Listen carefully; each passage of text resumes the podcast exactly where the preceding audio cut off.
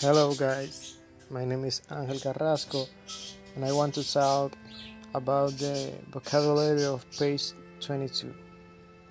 My sentences with this vocabulary network, serial ports, input device, storage, also, some, arithmetic, interface, parallel port, modem, output device storage, hard drive, can, logic, several, classify, card, primary, has.